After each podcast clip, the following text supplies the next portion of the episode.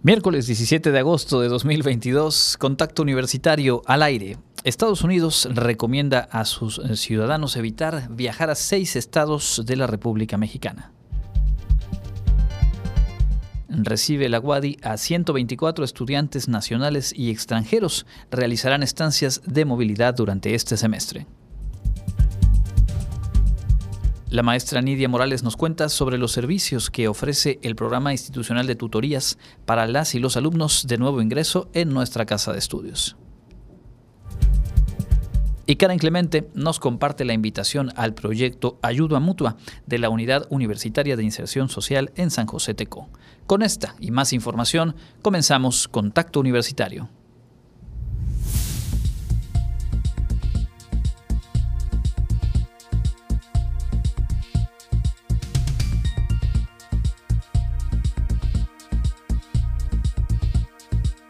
Contacto Universitario.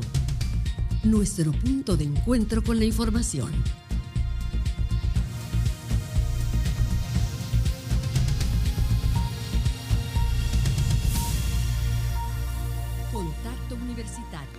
Muy buenas tardes, amigas y amigos de Radio Universidad. Qué gusto darles la bienvenida a esta emisión de Contacto Universitario, mitad de semana, mitad también del mes de agosto, 17 de agosto, el día de hoy.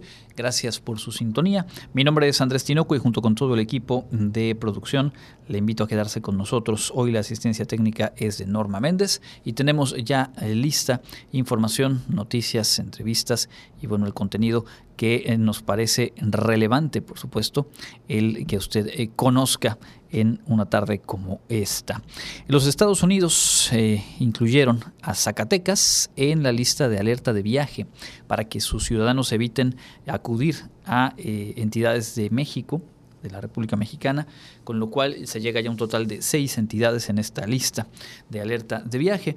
Se trata de eh, Colima, Guerrero, Michoacán, Sinaloa, Tamaulipas y Zacatecas, que como le digo, pues es recientemente agregada.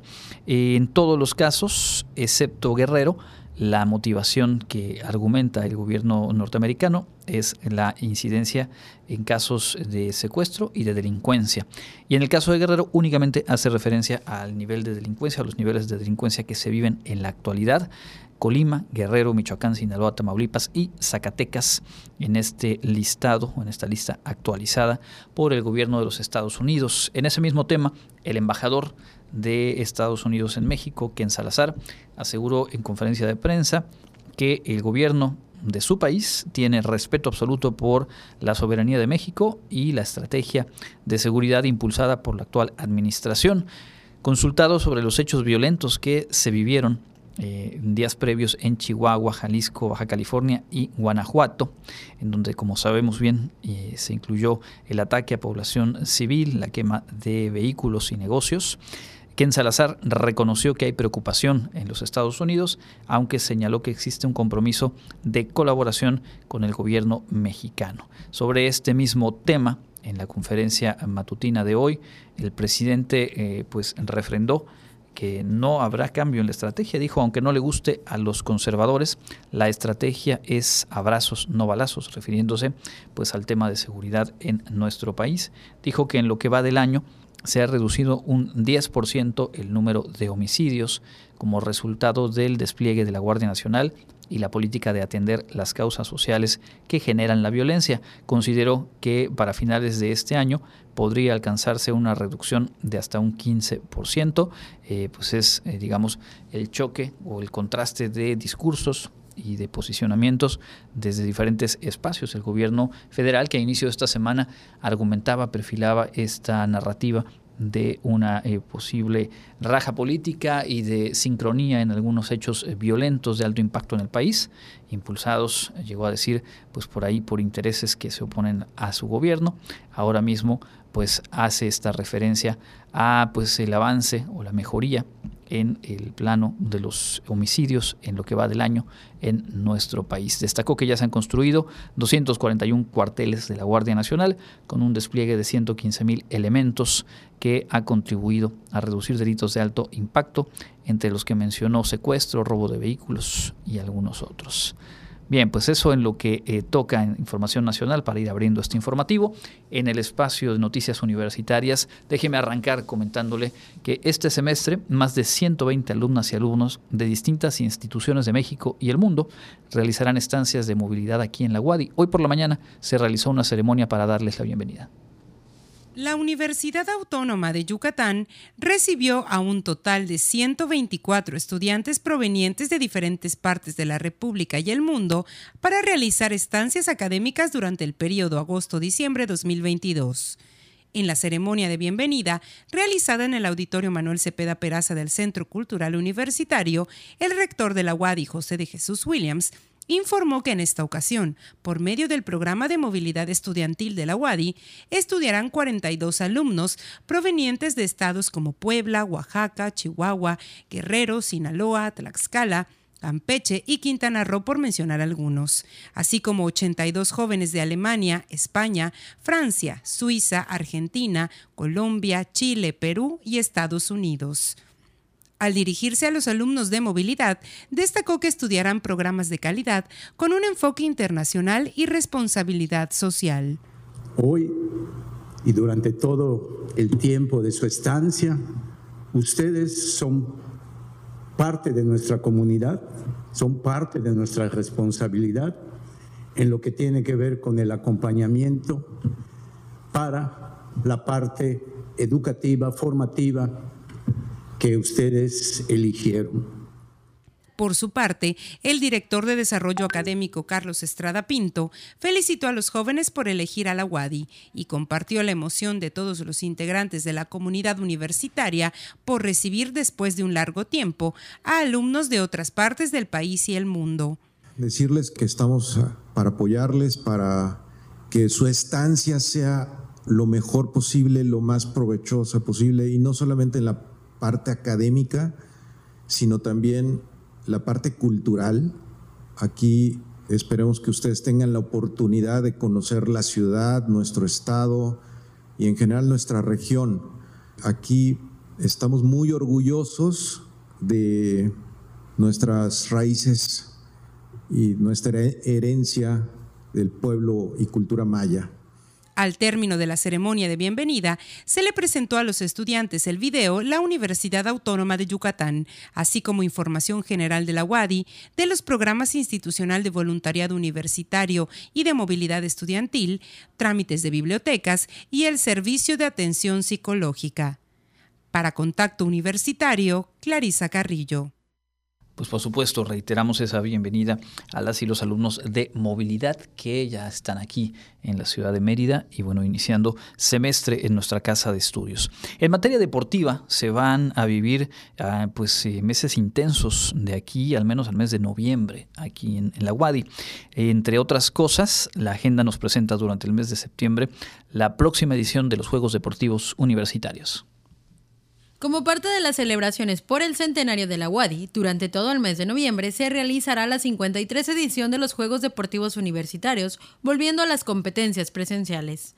El responsable del Programa Institucional de Cultura Física y Deporte, Javier Herrera Usín, detalló que para este año se está convocando a los estudiantes deportistas a competir en alguna de las 22 disciplinas. Creo que vamos a vivir una gran fiesta deportiva universitaria, ya retomando de manera formado ahora sí ya al 100% la presencialidad y, como lo teníamos este, antes de la, de la pandemia estos juegos. Entre los deportes que se ofrecerán están fútbol, básquetbol, handball, softball, esgrima, karate, tenis, atletismo y ajedrez, entre otros. Sobre las inscripciones dijo, estarán abiertas hasta el próximo 26 de agosto y se deben hacer con las y los coordinadores deportivos de cada escuela o facultad, quienes serán los encargados de entregar las cédulas a los responsables deportivos de cada una de las disciplinas. Los invitamos a participar en la edición 53. Realmente va a ser una edición pues renovadora con, las diferentes disciplinas que estamos innovando, eh, que se animen, toda la información la pueden encontrar en las redes sociales Deportes Wadi o en la página de internet, deportes.wadi.mx, y que se acerquen a sus líderes estudiantiles, a sus coordinadores deportivos, para que puedan conformar sus elecciones. Y los invitamos y ojalá que los podamos ver en las canchas. Para Contacto Universitario, Karen Clemente. En otros asuntos, la Facultad de Enfermería invita a profesionales del área a participar en un importante taller de formación continua. Del 24 al 26 de noviembre de este año se llevará a cabo el curso taller Entendiendo la sexualidad de las personas con discapacidad en la Facultad de Enfermería de la UADI. Jessica Riveres Nawat, docente de esta facultad, explicó que durante estos días se tocarán cuatro temas. Introducción a la educación sexual, el papel de los educadores y las familias en este tema, sexualidad de las personas con discapacidad y la dinámica según el modelo sexológico. El tema de la sexualidad realmente es un tema que está hecho de lado, no se introduce muchas veces en la educación de las personas que tienen alguna discapacidad. Inclusive tengo una tesis muy específica eh, de las personas con discapacidad eh, auditiva y pues realmente aunque ellos no tienen un problema eh, en el aprendizaje tan severo como por ejemplo podemos hablar de una persona con discapacidad cognitiva, aún caen en ciertos errores de comprensión de acuerdo con la maestra, las personas interesadas deben realizar un registro entre el 10 y el 26 de octubre, esto con el fin de garantizar un lugar. Posteriormente deben inscribirse entre el 1 y el 17 de noviembre. La cuota de recuperación es de 800 pesos por persona. Va dirigido a trabajadores sociales, a estudiantes que pueden fungir con el rol de pasantes, también desde trabajo social eh, y pues de manera general a, ellos o a alguna persona que a lo mejor esté interesada en la temática, que tenga a lo mejor el perfil de la ciencia social. Pero no se cierra, ¿eh? es, es un poquito abierto también el, el, taller. Para más información se pueden comunicar al 9999 03 90 56 con Silvia Serrano Padilla, responsable de educación continua de la Facultad de Enfermería, o con la maestra Beatriz Puchcu al 9993 220738. Ella es jefa de la unidad de posgrado e investigación de esta facultad. Para Contacto Universitario, Karen Clemente. Y en más invitaciones del área de la salud, la Unidad Universitaria de Inserción Social de San José Teco invita a participar en el grupo de estimulación temprana. Jensi Martínez tiene los detalles. Padres de familia que deseen se les brinde a sus hijos estrategias para incrementar las habilidades de desarrollo como pensamiento, lenguaje, el dominio del cuerpo y la interacción con los demás, el curso de estimulación temprana de la Unidad Universitaria de Inserción Social San José Teco de la Guadi aún tiene inscripciones abiertas. La coordinadora del curso, Nancy Trejo Pech, informó que está dirigido a niños y niñas desde 1 hasta 4 años, acompañados de sus tutores o padres de familia. Buscamos que el niño pueda desarrollar todo su desarrollo de forma integral a partir de estimular ciertas áreas de desarrollo, como son la parte cognitiva o la cognición, que es el desarrollo del pensamiento, y la adquisición de todo tipo de conocimientos el área del lenguaje, que tiene que ver con toda la parte de la oralidad, pero también la parte no verbal, toda la parte gestual, ¿no? Entonces, buscamos que el niño pueda también eh, incrementar su vocabulario, detalló que el curso consta de tres niveles de acuerdo a la edad de cada niño. El primero se le denomina Caminadores, dirigido a pequeños de un año que caminen o empiecen a dar sus primeros pasos. El segundo es para niños de dos años llamado Párvulos y el último es Prejardín para niños de tres a cuatro años. Todos los grupos tienen sesiones de 60 minutos tres veces por semana de manera presencial con cupo de 12 niños y tutores. Bajo las normas ahorita eh, tendremos grupos pequeños, tal vez de 12 niños. En la forma antes de la pandemia teníamos un grupo hasta 20, pero conforme estamos teniendo los espacios que se están reabriendo, tenemos un menor cupo porque eh, pues queremos cuidar mucho la distancia y los espacios dan para solamente tener más o menos 12 niños máximo, ¿no? Tal vez podamos tener 6, 7 niños en sala las personas interesadas en este curso pueden llamar al teléfono 9992 45 67 65 o acudir a la Unidad Universitaria de Inserción Social ubicada en la calle 123 por 48 y 50 de la colonia San José Tecó. Para contacto universitario, Jensi Martínez.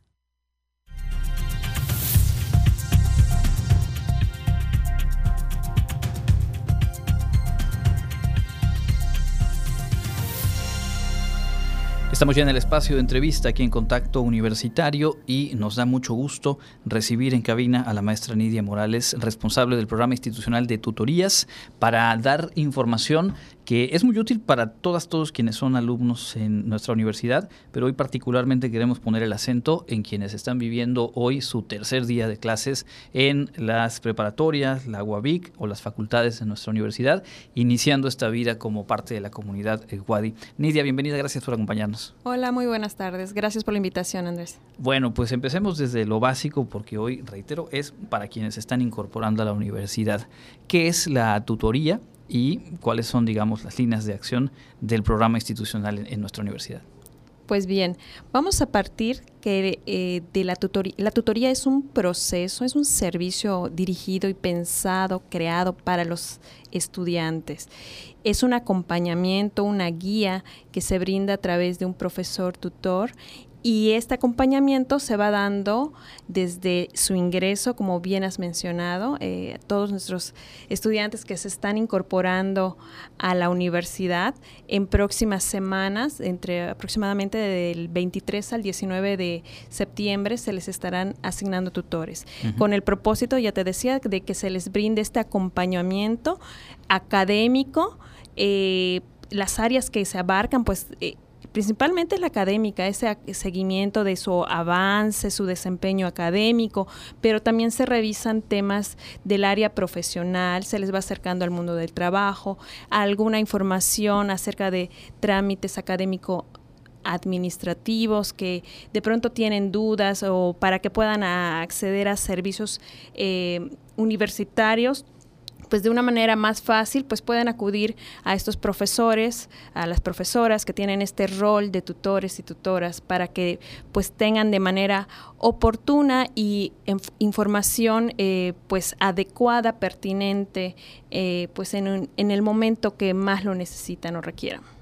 Es decir, que todas y todos los estudiantes en la universidad tendrán eh, en las próximas semanas ya asignado eh, quien funge como, como tutor y a partir de ahí, pues un canal de comunicación muy directa y para resolver una serie de cuestiones que, como bien dices, no solamente abarcan lo académico, aunque mucho tiene que ver eh, con eso. Y creo que es una, una guía fundamental para la ruta universitaria. ¿Hace cuánto tiempo que se trabaja de manera formal este tema en nuestra universidad?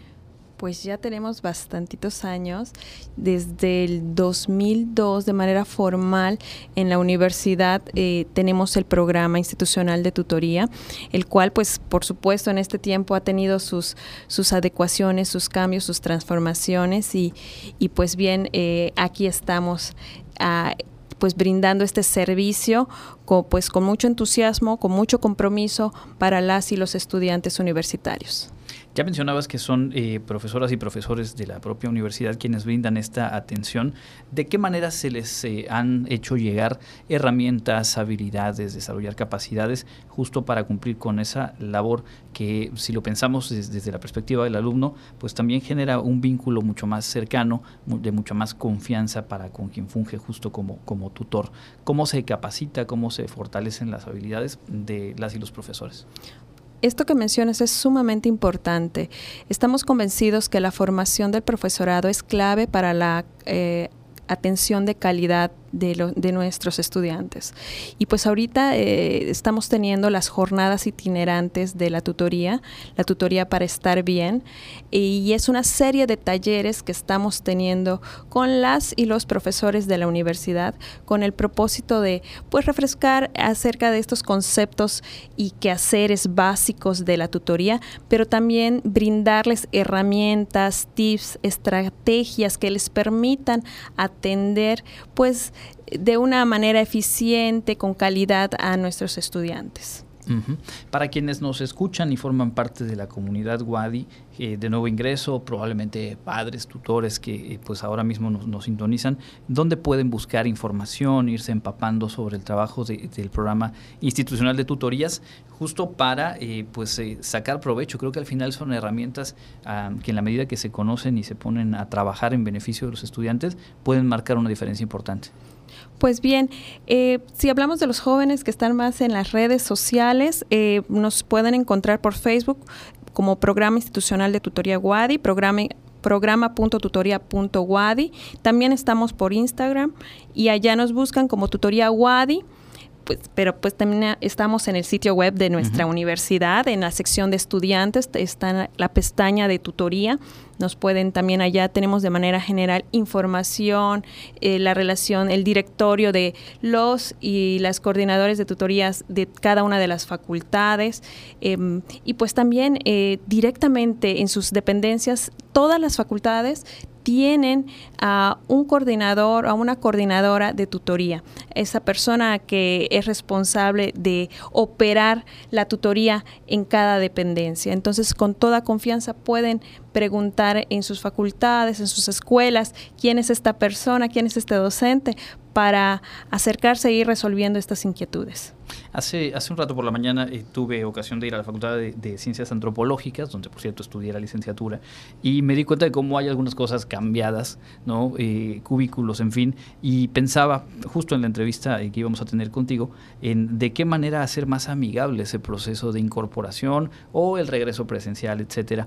en ese sentido, y tomando esto último que dices, ¿A qué ventanilla sugieres acudir? Es decir, están las vías de contacto directo, el Facebook, el correo, etcétera, pero si ya están en la facultad y de pronto dicen, este tema de tutoría me interesa, ¿a dónde sugieres ir? ¿A control escolar, a secretaría administrativa, a dirección, para que los puedan canalizar hacia ese contacto eh, directo con el responsable de tutorías? Bueno, en Secretaría Académica, el programa de tutoría depende directamente de la Secretaría Académica, ¿no? pero pueden, pueden preguntar quién es el responsable o quién coordina el programa de tutoría en, su dependencia, en su facultad, en su escuela, y allá les van a dar el nombre, el contacto o, el medio para ubicarlo de manera directa. este, y pueden con toda confianza acercarse. Y, bien te digo, la próxima, en próximas semanas ya les estarán los coordinadores de tutoría los van a contactar, les van a hacer llegar la información de quién es su tutor, su tutora, y una vez que esté eh, ya ese vínculo, hecha esa relación, esa asignación de tutoría, pues bien, ya se podrán eh, dirigir al tutor o a la tutora que les hayan asignado. La comunicación puede ser, pues ya que estamos en presencial, pues a su cubículo, o bien puede ser por correo electrónico. Una de las bondades que nos ha dejado la pandemia, creo que, muchos lo rescatamos, es que la virtualidad, y hay cosas eh, o actividades o cierta dinámica virtual que ya vino para quedarse, ¿no? Y también también las sesiones de tutoría pueden tener esta modalidad, pueden establecer este medio de comunicación a través de los medios eh, oficiales, por ejemplo el Teams, eh, pueden contactar a, su tutor, a su tutora y, e incluso llegar a tener una sesión de tutoría a través de este medio. Me comentabas también que eh, a fines de este mes, en 30 y 31 de agosto más o menos, habrá un, trabajo además de inducción hacia tutorías y creo que sobre esto que estamos perfilando, pues va a ser un momento muy oportuno para quienes están integrándose a la comunidad WADI. Así es, 30 y 31 de agosto a través de el Facebook universitario, el Facebook oficial de la universidad. Vamos a tener eh, una transmisión en vivo de 12 a 1 de la tarde. Eh, donde vamos a compartir algunos programas y servicios que consideramos eh, primarios en esta, para esta adaptación a la universidad. Sabemos que en las facultades les hacen en extenso, con, mayor detalle, sus procesos de inducción, pero de nuestra parte queremos darle la bienvenida y decirles, pues bienvenidos a, Casa Wadi, eh, a nuestra universidad, a través de este, de este en vivo, estas transmisiones en vivo, repito, el 30 y 31 de agosto a través del Facebook de la universidad. Buenísimo, pues entonces por lo pronto apuntamos visitar, agregar, darle like a el Facebook Programa Institucional de Tutoría WADI para que puedan ahí tener toda la información, hay infografías, obviamente avisos que son relevantes y seguramente ahí estarán recordando, nosotros lo haremos aquí mismo, que el 30 y 31 hay que visitar el Facebook de la universidad, el Facebook Universidad Autónoma de Yucatán WADI, al cual también hay que darle like y eh, pues poder tener esta inducción en el caso de tutorías. Te lo he preguntado en otras ocasiones y para ir, digamos, cerrando eh, esta entrevista te, reiteraría, ¿qué diferencia hace eh, el que un estudiante en su recorrido por nuestra casa de estudios eh, recurra y sea o genere una relación constructiva, productiva, cercana con su tutor. no sé si hay alguna medición, indicadores de cuál es la diferencia y por qué entonces la relevancia de contar con un programa como este. Mira, Qué bueno que me lo preguntas. Eh, muchos, eh, dicen, es que yo no necesito la tutoría o yo no requiero de ir con mi tutor, pero la tutoría es un servicio que ha sido pensado para toda la población estudiantil, para los que van bien y para los que pueden ir muchísimo mejor en, sus estudios universitarios y pues incluso para aquellos que tienen algún tipo de riesgo académico. Entonces sí, se, sí hemos hecho algún seguimiento y hemos visto un comportamiento. Mira, es evidente y hay evidencia eh, de los que asisten a tutoría tienen un mejor desempeño, una mejor trayectoria académica versus quienes eh, pues dejan de asistir o asisten con eh, menos frecuencia a sus sesiones de tutoría, si se ve su desempeño académico, pues nos lo marca que pues por lo menos están rezagados o hay algún tipo de riesgo académico, en particular de que no concluyan en tiempo y forma sus estudios universitarios. Entonces, pues sí, sí les sugerimos eh, pues pegarse al equipo, al team, eh, team equipo de, asisto a la tutoría, porque pues, pues eso es abonarle, apostarle a querer concluir con éxito los estudios universitarios. Claro, y además eh, eh, en la propia dinámica de la tutoría pues se van conociendo las circunstancias, los contextos, las características de cada estudiante, también los proyectos de pronto de vida, pues van cambiando durante los cuatro años de una licenciatura, cinco años, y el poder tener ahí una guía desde la parte eh, institucional que sugiera una carga académica, que sugiera hacer una pausa, en fin, tener alguien con quien eh, rebotar esa información eh, se, vuelve, se vuelve fundamental. Por todo ello a nosotros nos importaba mucho poder compartir con la audiencia esta información, esperando ojalá que, muchos de, los estudiantes de nuevo ingreso nos escuchen ahora o en el podcast y eh, pues a reserva de algo más que quisieras agregar te pediría reiterar las vías de contacto para quienes pues quieran conocer más de este programa.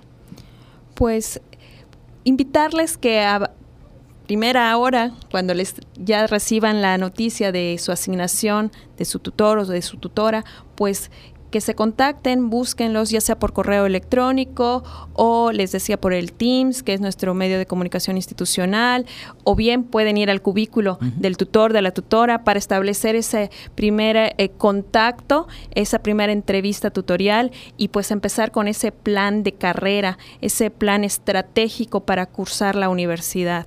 Y pues, eh, pues búsquenos, denos, les invitamos a seguirnos por redes sociales, por el programa institucional de tutoría WADI, por Tutoría Wadi por Instagram. Eh, estamos para apoyarles, nos escriben, muchas veces nos mandan inbox y a veces no tenemos, eh, no estamos en la facultad, pero de manera inmediata nos contactamos con los coordinadores, las coordinadoras de tutoría en las facultades para ir atendiendo sus inquietudes, dudas, preguntas, comentarios que tienen eh, para con respecto o relacionado a su formación universitaria. Perfecto, pues ahí están esas rutas para quienes prefieren lo tradicional del teléfono, que ya se va volviendo medio vintage, pero ahí está, el 9999 300130, extensión 74326. Repito, 9999 300130, extensión 74326. Y pues nosotros de nueva cuenta te agradecemos mucho este tiempo en Contacto Universitario NIDE. Pues muchísimas gracias por la invitación es la maestra Nidia Morales Estrella, responsable del programa institucional de tutorías en nuestra universidad. Momento de hacer una pausa, regresamos con más.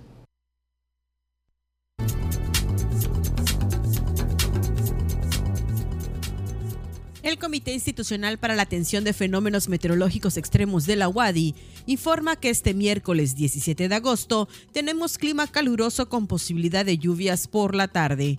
La máxima temperatura estará en 37 grados Celsius y la mínima será de 22 grados en el amanecer de mañana jueves. En la ciudad de Mérida, centro y oeste, la temperatura máxima será de 37 grados y la mínima de 23. En la costa se esperan temperaturas máximas de 32 grados y mínimas de 23, con cielo mayormente despejado. En el sur y sureste del estado, la temperatura más alta será de 37 grados y las mínimas de 22. El cielo estará medio nublado y con posibles lluvias. En el este y noreste de Yucatán tendrán como máximo 37 grados y una temperatura mínima de 22. Para Contacto Universitario, Elena Pasos.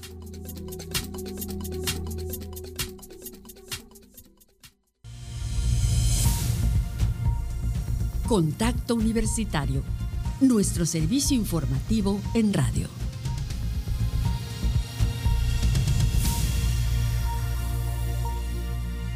14 horas con 33 minutos, estamos de vuelta en Contacto Universitario en esta emisión de mitad de semana. Muchas gracias por estar en sintonía. El día de hoy se sumará una empresa de Estados Unidos a las labores de rescate que se llevan a cabo esta mina conocida como el Pinabete en Salinas, eh, Coahuila. Eh, pues está eh, corriendo el tiempo y obviamente las circunstancias no han sido las, las idóneas, las favorables para poder emprender el rescate. Como se había anticipado, México ha solicitado el apoyo de empresas estadounidenses y también por ahí haciendo contacto con Alemania. Se dijo que el embajador de Alemania en México pues ha dado algunas consideraciones sobre los trabajos que se están realizando, por lo cual pues se continuará dijo eh, la eh, Coordinadora Nacional de Protección Civil, que se cumplen 327 horas de trabajo ininterrumpido y bueno, lamentablemente eh, las condiciones, reitero, no han sido óptimas y por lo pronto se buscará reforzar las capacidades con estos refuerzos internacionales. Vamos a, continuación a presentarles la información más relevante en el ámbito local. Más adelante tendremos también la agenda universitaria y como cada miércoles hablaremos de uno de los espacios de atención de nuestra casa de estudios, en este caso un proyecto de los que echa a andar en este semestre la Unidad Universitaria de Inserción Social. Poco más adelante con eh, Karen Clemente. Por lo pronto, escuchemos la información local.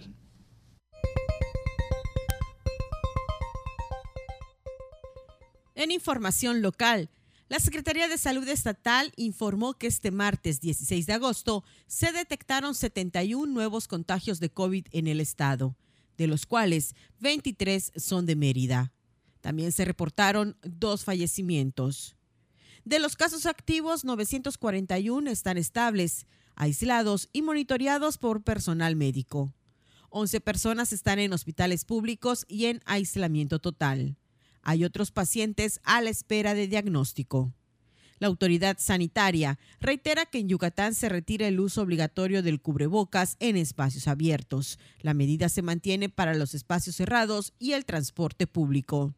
También recomienda a manera de prevención el uso de cubrebocas en personas adultas mayores con comorbilidades que ponen en riesgo su salud o que presenten síntomas de alguna enfermedad respiratoria. El 10 y 11 de noviembre se llevará a cabo la Jornada Internacional de Arte y Discapacidad Intelectual Yucatán. Ya está abierta la convocatoria para inscribirse a la edición de este año, la cual será presencial y virtual. La directora del Instituto para la Inclusión de las Personas con Discapacidad, María Teresa Vázquez Vaqueiro, detalló que la actividad es producto de la suma de esfuerzos con la Secretaría de Cultura y las Artes y la Confederación Mexicana de Organizaciones en favor de las personas con discapacidad intelectual, que agrupa 114 instancias de defensa de los derechos del sector.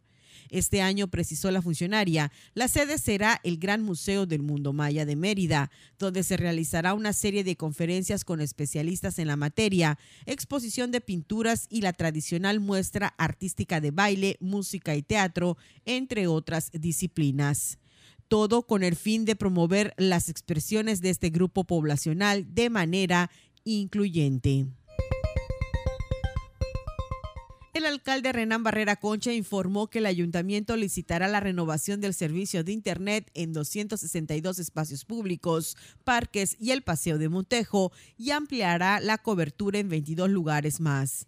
De momento hay cuatro o cinco empresas interesadas en dar este servicio y se procura que Mérida tenga el mejor producto de Internet como una mejor velocidad, más megabytes y otras cuestiones técnicas que saben los especialistas de la Dirección de Tecnologías de Información del Ayuntamiento, que es la que supervisa y vigila la licitación pública. El nuevo contrato para el servicio de Internet entrará en vigor en octubre próximo. No dio detalles del costo del contrato ni de las empresas porque aún no se realiza la licitación. Respecto a la participación del ayuntamiento a favor de la comunidad deportiva, el alcalde de Mérida dijo que estas mejoras de la infraestructura de la ciudad son parte de la colaboración con el gobierno del estado establecida en la Agenda 2040. Para Contacto Universitario, Elena Pasos. Bueno, en información nacional, por supuesto que hay que destacar que ayer por la tarde la Secretaría de Educación Pública presentó el plan de estudios de preescolar, primaria y secundaria para el ciclo 2022-2023. Un anuncio eh, muy importante, muy esperado, puesto que eh, pues establece ya la transformación del modelo educativo, de las acciones educativas desde el ámbito público. Al presentar esta iniciativa, Marta Belda Hernández Moreno, que es subsecretaria de Educación Básica de la SEP, dijo que se busca favorecer el desarrollo integral de las y los estudiantes de educación básica y que comenzará como una prueba piloto el 29 de octubre en 30 escuelas de cada estado del país. En cada entidad de la República serán 30 las escuelas que eh, pues, realicen este pilotaje. Consta de cuatro elementos fundamentales que son formación docente, codiseño de programas de estudio a cargo de maestras y maestros, el desarrollo de estrategias nacionales y una transformación administrativa. Así lo expresó la subsecretaria. El nuevo plan de estudios de educación básica propone resignificar el papel de la educación, hacer efectivo el derecho a la educación y eh, tomar en cuenta la experiencia docente, según explicó la rectora de la Universidad Pedagógica Nacional, Rosa María Torres Hernández, quien fue partícipe del diseño de esta eh, propuesta. Em, algunos otros detalles que se mencionaron pues es el trabajo, que en 18 meses fue elaborado el plan de estudios, y tratando de eh, pues adaptarlo a las necesidades del contexto actual, tanto en el ámbito global como en el ámbito nacional. Los siete ejes que articulan el plan de estudios son pensamiento crítico, interculturalidad crítica, igualdad de género, integración, vida sustentable, artes y experiencias estéticas y aprobación de las culturas a través de la lectura y la escritura. Es eh, pues el, anuncio que por lo pronto se ha hecho de este nuevo modelo, de esta nueva forma de educar en el país, que este año tendrá esta prueba piloto, este periodo de eh, prueba.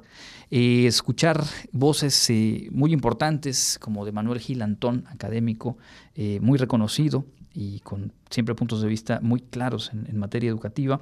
Hace un par de días, ante la designación de Leticia Ramírez como nueva titular de la SEP, eh, le preguntaban sobre esta administración eh, federal y la forma en la que se ha eh, asumido el tema educativo.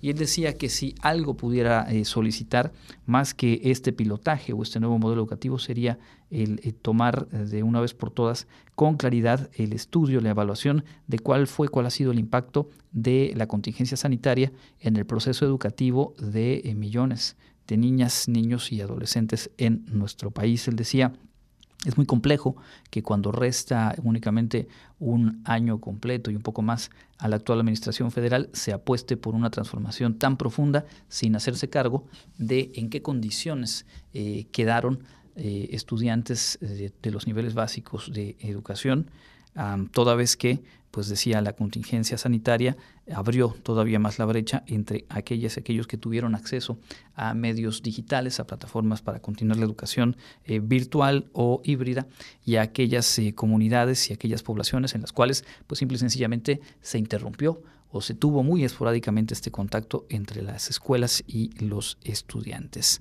Interesante. Si quiere usted buscar por ahí esa entrevista, en el canal de Julio Astillero está.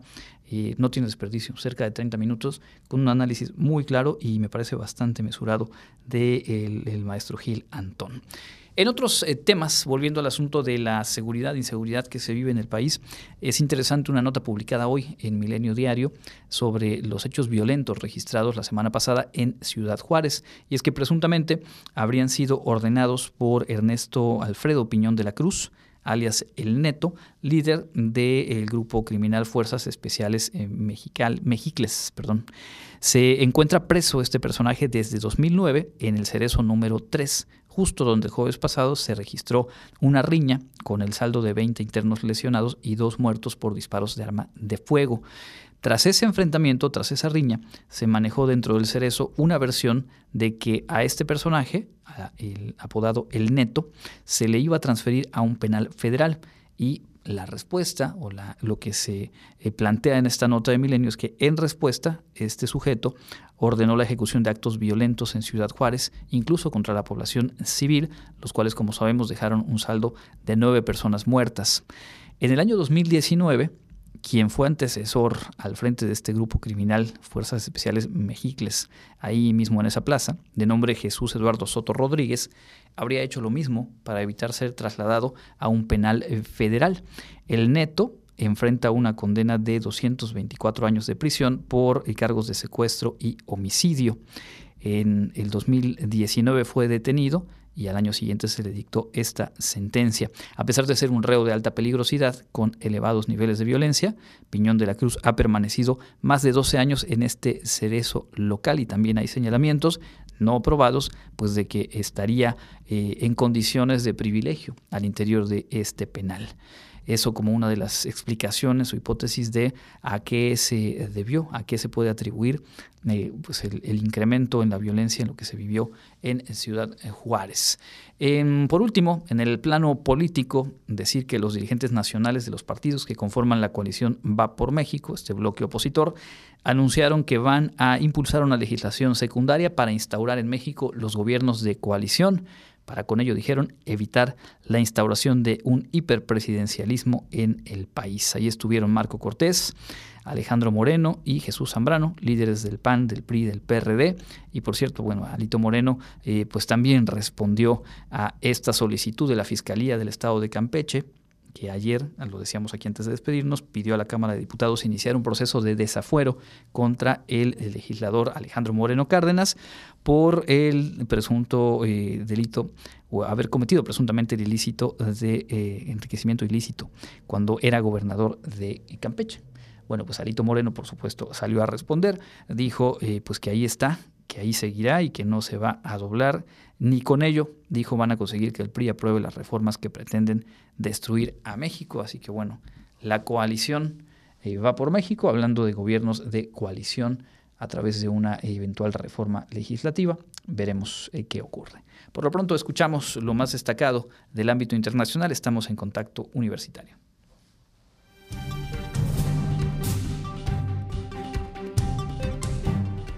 En el ámbito internacional, la alcaldía de Nueva York acusó al gobernador de Texas, Greg Abbott, de utilizar a los inmigrantes como arma humana, en referencia a los envíos de personas recogidas directamente desde la frontera con México y enviadas en autobuses hasta la Gran Manzana.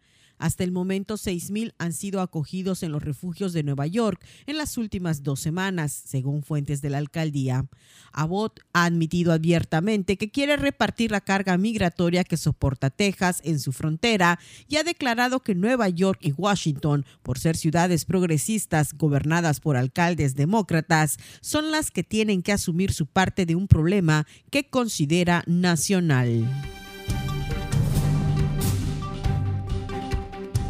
El presidente ucraniano Volodymyr Zelensky pidió este miércoles a los países de América Latina que se acerquen a su país para conocer la verdad de la invasión rusa y compartirla con otros. A través de una conferencia organizada por la Pontificia Universidad Católica de Chile y transmitida en vivo, cortesía de El Mercurio de Chile, el jefe de Estado ucraniano subrayó que su país no quería la guerra. Por años quisimos negociar, pero Rusia escogió un camino distinto. En ese sentido, señaló que no hay mediación posible porque Rusia no quiere parar esta guerra. Empezaron esta guerra para aniquilarlos, quieren dominar por completo a Ucrania.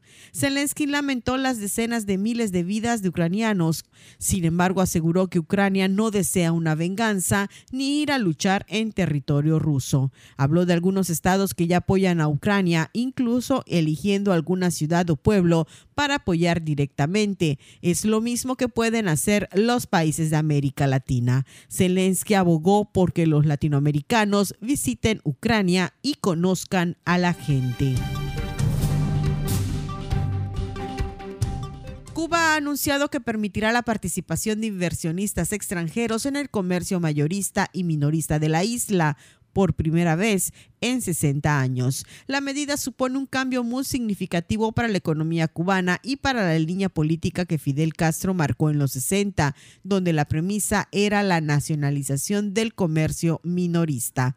Cuba enfrenta actualmente su crisis económica más severa en décadas, con precios en aumento y descontento público, y esta política tiene como objetivo precisamente abordar la escasez de bienes básicos como alimentos y medicinas. Pero no se abre completamente, sino que se hará un escrutinio, ya que tiene que prevalecer un mercado estatal, dijo la ministra de Comercio Exterior, Betsy Díaz Velázquez. Para Contacto Universitario, Elena Paz.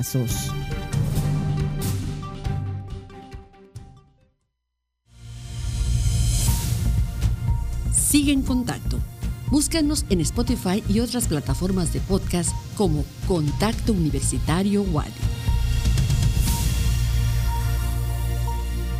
14 horas con 48 minutos. Estamos como cada miércoles listos para compartirles información acerca de algún proyecto, algún espacio de nuestra casa de estudios en donde hay convocatoria abierta a público en general y donde obviamente hay cuestiones eh, positivas, importantes, con las cuales ustedes podrán eh, mejorar distintas habilidades y en este caso Karen Clemente nos va a llevar de la mano a la Unidad Universitaria de Inserción Social en San José Teco. Bienvenida Karen. Hola Andrés, muy buenas tardes a ti y a todo el auditorio. Como bien mencionas, el día de hoy vamos a hablar del proyecto comunitario Ayuda Mutua que es eh, parte de la Unidad Universitaria de Inserción Social de Tizimín. En esta ocasión, como parte de este proyecto, se va a ofrecer el próximo 19 de agosto el, curso o taller eh, Cuantificación de Glucemia Capilar. Esto va dirigido a personas que padecen diabetes, que son prediabéticos o también público en general que se encuentren en esta parte del estado y que quiera conocer cómo se puede identificar también a una persona con esta, con esta enfermedad para que vayan cuidando su salud. Antes de entrar a detalle con esta información eh, sobre el curso de cuantificación de glucemia capilar, vamos a escuchar a la maestra Carla Margarita Ramos López. Ella es coordinadora técnica de la UIS donde nos menciona qué, qué es el proyecto comunitario de ayuda mutua, porque si bien este 19 de agosto se va a impartir este taller, este curso, eh, a, a través de este proyecto se imparten distintos temas. Entonces vamos a escuchar a la maestra Carla Margarita Ramos López, coordinadora de la de técnica, perdón, de la Unidad Universitaria de Inserción Social en Tizimín. Este proyecto Ayuda Mutua eh, crea espacios de promoción para lo que son las diferentes, en este caso a los cuidadores o personas con enfermedades crónicas para que ellas aprendan eh, a cuidar su salud, es decir, a su autocuidado y se empoderen con este conocimiento que pues se les va a dar a través de cursos, talleres, entre otras este, sesiones, para que ellos, pues como bien le comenté, puedan eh, cuidar y ser autogestores de su salud.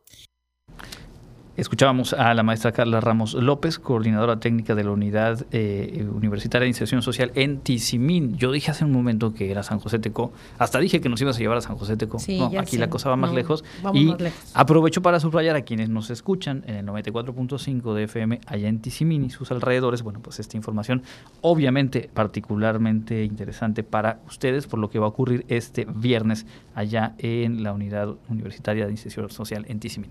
Exacto, Andrés como mencionas, esta información es para ellos. Eh, eh, a través de este proyecto comunitario Ayuda Mutua se puede llegar no solo a, la unidad, vaya, o sea, no solo a la gente que va a la unidad, sino están dispuestos a ir a escuelas, empresas o directamente a los hogares de, las personas interesadas. En este caso, como bien mencionas, el viernes se va a llevar a cabo el curso o capacitación cuantificación de glucemia capilar, que como habíamos mencionado eh, previo a, esta, a este audio, eh, es en apoyo a las personas con diabetes, prediabetes o cualquiera que quiera identificar eh, este tipo de enfermedad para cuidarse. Es una sola sesión y en esta, además de, de, identificar la enfermedad, los parámetros de azúcar que se pueden tener, cómo tratar un prediabético, cómo tratar a un diabético, van a conocer y se les va a enseñar también cómo usar correctamente el glucómetro que es este aparatito para que ellos midan sus niveles de azúcar y tengan, pues bueno, este cuidado o este control médico que se les pide siempre. Eh, como te comentaba, se les va a dar la información justamente de los parámetros que deben manejar. Eh, nos comentaba en una entrevista la maestra eh, Carla Ramos López que esto es de suma importancia y se da a raíz de la petición del mismo, de las mismas personas que acuden a la unidad, justamente porque a algunos se les complica o algunos apenas les están diciendo, sabes que tienes que adquirir un glucómetro para que, con, para que te lleves tu control y a muchos se les dificulta. Entonces, en esta ocasión, a petición de, de, estas personas, se lleva a cabo esta capacitación de cuantificación de glucemia capilar. Va a tener una cuota de recuperación, sin embargo, esta aún no está bien establecida porque están esperando la cantidad de personas que vayan a llegar. Para ello, para solicitar informes de la hora exacta en la que se va a llevar a cabo este, este taller, las personas interesadas que, como mencionábamos, se encuentren en la zona de Tizimín o en sus alrededores, se deben de comunicar al 986 863 3036 extensión 2019 o también pueden enviar un WhatsApp directamente al 986 111 45 79. Vamos a escuchar un poco de lo que la maestra Carla nos comentó justamente de este taller de glucemia eh, cuantificación de glucemia capilar. Entonces no es una, una técnica pues compleja, pero sí es importante que sepan realizarlo en, en donde las medidas higiénicas para este procedimiento, porque también recordemos que pues los pacientes diabéticos son propensos a infecciones y estos pues pueden agravar su salud. Ahí están los datos de este curso, esta capacitación para cuantificar la glucosa eh, capilar. Eh, dos asuntos ahora que, te escuchaba, me puse aquí en, el Google a checar, y es que normalmente escuchamos de personas que, viven con diabetes decir, es que mi nivel estuvo muy alto, está, y uno honestamente no sabe, no tiene de memoria los valores. Bueno, se dice por aquí que el nivel eh, normal es de 99 hacia abajo, de 100 a 125 indican prediabetes y de 126 en adelante pues puede indicar diabetes. Obviamente hay factores que se tienen que considerar el momento en el que se hace la medición, las condiciones del paciente, etcétera, pero digamos un primer parámetro y es parte de las dudas de la información que se va a poner a disposición en este curso y también reiterar el número telefónico. Quedémonos por lo pronto con el de WhatsApp 986 111 4579 986 111 4579 para que puedan confirmar eh, los detalles que ya nos decías están precisamente afinando en estos días previos. Exacto, Andrés. Importante destacar que si bien este taller va dirigido a las personas con diabetes, nos comentaba la maestra Carla que también pueden acudir familiares y personal que esté en contacto con pacientes diabéticos, sobre todo porque muchas veces cuando los pacientes ya son adultos mayores, se les complica a veces un poco el manejo de este tipo de aparatos. Entonces nos comentaba, no es indispensable que alguien que convive con, con, la persona prediabética o diabética esté ahí para auxiliarle y sepa cómo ocupar este glucómetro y cuáles son, como tú mencionabas, los parámetros normales o los que debe mantener para evitar pues tener complicaciones en su salud. De igual manera, si algún familiar eh, nos escucha y, quiere información más detallada y no por, por X o Y razón no se puede contactar al WhatsApp, también pueden enviar un correo electrónico a carla.ramos.correo.wadi.mx.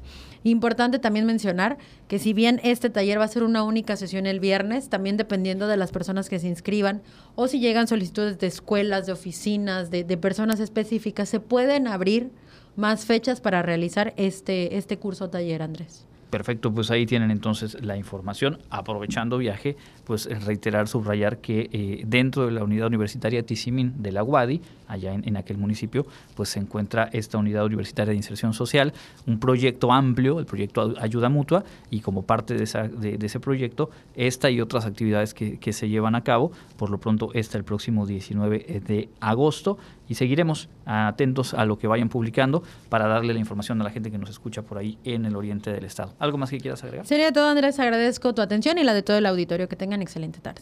Muchas gracias, Karen. Y nosotros vamos a la recta final del informativo del día de hoy. Escuchamos la agenda universitaria.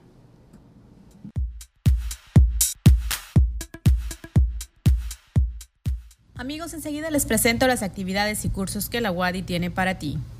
En la página de Facebook de Educación Continua de la Universidad Autónoma de Yucatán podrás enterarte de los cursos, talleres y diplomados que la universidad ofrece para ti y los tuyos. No dejes de seguirla.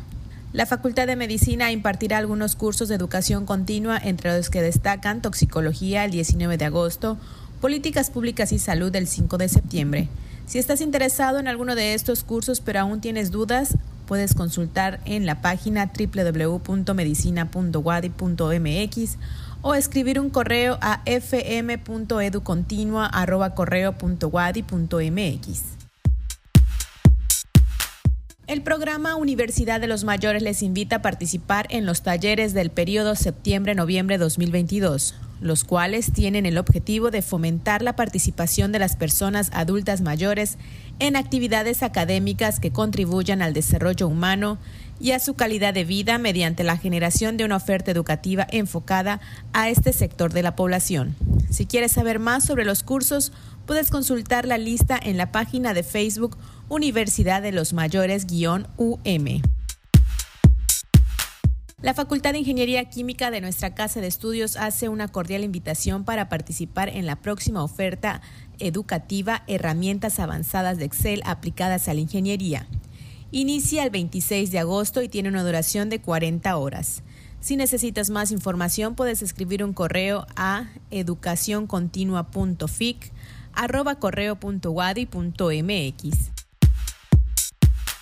Conoce el sistema de librería de la Universidad Autónoma de Yucatán. Cuentan con un extenso catálogo por temática que van desde libros académicos, revistas, artículos, cómics, etc. Si deseas saber más sobre este servicio, no dudes en enviarles un mensaje a su página Librería Wadi. Esto ha sido lo más relevante de la agenda universitaria. Mi nombre es Fabiola Herrera Contreras, Comunicación Digital, Audiovisual e Identidad. Muchas gracias a Fabiola. Y antes de despedirnos, una noticia eh, pues, liberada hace cuestión de minutos eh, en el ámbito nacional. La primera sala de la Suprema Corte de Justicia de la Nación invalidó la orden de aprehensión que se había librado contra el gobernador de Tamaulipas, Francisco Javier García Cabeza de Vaca, eh, señalado por la Fiscalía General de la República como presunto responsable de los delitos de delincuencia organizada y operaciones con recursos de procedencia ilícita. La sala de la Suprema Corte determinó que el mandatario goza de fuero constitucional y que el Congreso local actuó conforme a sus atribuciones porque no estaba obligado a homologar la decisión que se votó en Cámara de Diputados Federal, erigida en jurado de procedencia y pues se reitera con ello la inmunidad del gobernador. Este fallo sienta un precedente que será un precedente que será aplicado en casos futuros porque se estableció que las decisiones de la Cámara de Diputados en este tipo de materias vinculadas a desaforar a un gobernador o gobernadora no son vinculantes para los congresos locales. Bueno, pues ahí esta información desde el plano político, eh, la politización de la justicia o la judicialización de la política. Cuestión de enfoques, pero por, por, lo pronto en esta la Corte le da la razón a el Congreso Estatal y al gobernador García Cabeza de Vaca. Con esto cerramos nuestro informativo de esta tarde. Muchas gracias por su sintonía. Gracias a Norma Méndez en los controles técnicos. Mañana le esperamos aquí en punto de las 8 de la mañana, Elena Pasos, y a las 2 de la tarde yo le espero de vuelta con la información que se genere. Mi nombre es Andrés Tinoco. Le deseo que tenga una excelente tarde y nos escuchamos mañana. Contacto Universitario, nuestro punto de encuentro con la información. Una producción de la Coordinación de Comunicación Institucional de la Universidad Autónoma de Yucatán.